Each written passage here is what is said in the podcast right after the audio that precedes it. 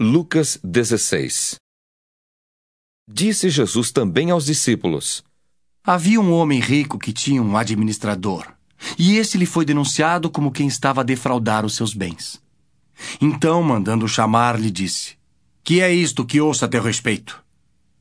Presta contas da tua administração, porque já não podes mais continuar nela. Disse o administrador consigo mesmo: Que farei? Pois o meu senhor me tira a administração. Trabalhar na terra não posso. Também de mendigar tenho vergonha. Eu sei o que farei, para que quando for demitido da administração, me recebam em suas casas. Tendo chamado cada um dos devedores do seu senhor, disse ao primeiro: Quanto deves ao meu patrão? Respondeu ele: Cem cados de azeite. Então disse: Toma a tua conta, assenta-te depressa e escreve cinquenta. Depois perguntou a outro: Tu, quanto deves? Respondeu ele: é, Cem coros de trigo. Disse-lhe: Toma a tua conta e escreve oitenta.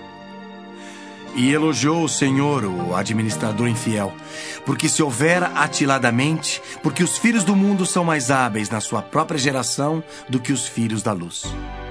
E eu vos recomendo: das riquezas de origem iníqua, fazei amigos, para que quando aquelas vos faltarem, esses amigos vos recebam nos tabernáculos eternos.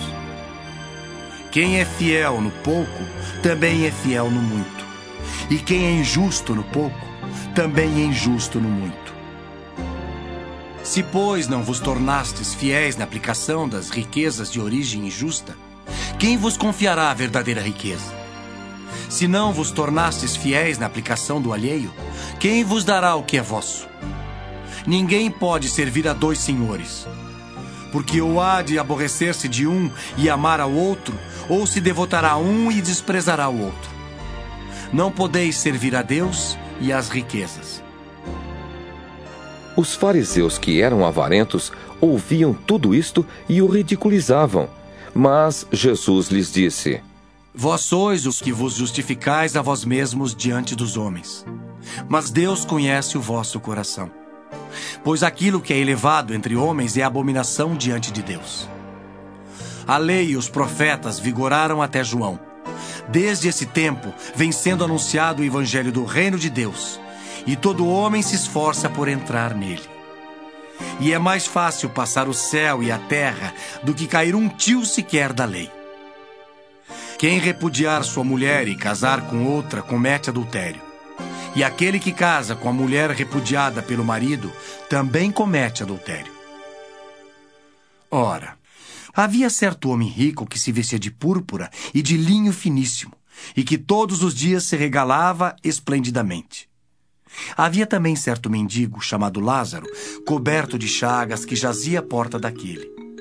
E, desejava alimentar-se das migalhas que caíam da mesa do rico. E até os cães vinham lamber-lhe as úlceras. Aconteceu morrer o mendigo e ser levado pelos anjos para o seio de Abraão. Morreu também o rico e foi sepultado.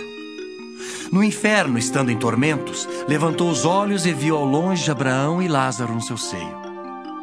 Então, clamando, disse: Pai Abraão, tem misericórdia de mim e manda Lázaro que molhe em água a ponta do dedo e me refresque a língua, porque estou atormentado nesta chama. Disse, porém, Abraão: Filho, lembra-te de que recebeste os teus bens em tua vida, e Lázaro igualmente os males. Agora, porém, aqui, ele está consolado, tu em tormentos. E além de tudo, está posto um grande abismo entre nós e vós. De sorte que os que querem passar daqui para vós outros não podem, nem os de lá passar para nós. Então replicou: Pai, eu, eu te imploro que o mandes à minha casa paterna, porque tenho cinco irmãos, eh, para que lhes dê testemunho, a, a fim de não virem também para este lugar de tormento. Respondeu Abraão: Eles têm Moisés e os profetas. Ouçam-nos. Mas ele insistiu: Não, pai Abraão. Se alguém dentre os mortos for ter com eles, arrepender-se-ão.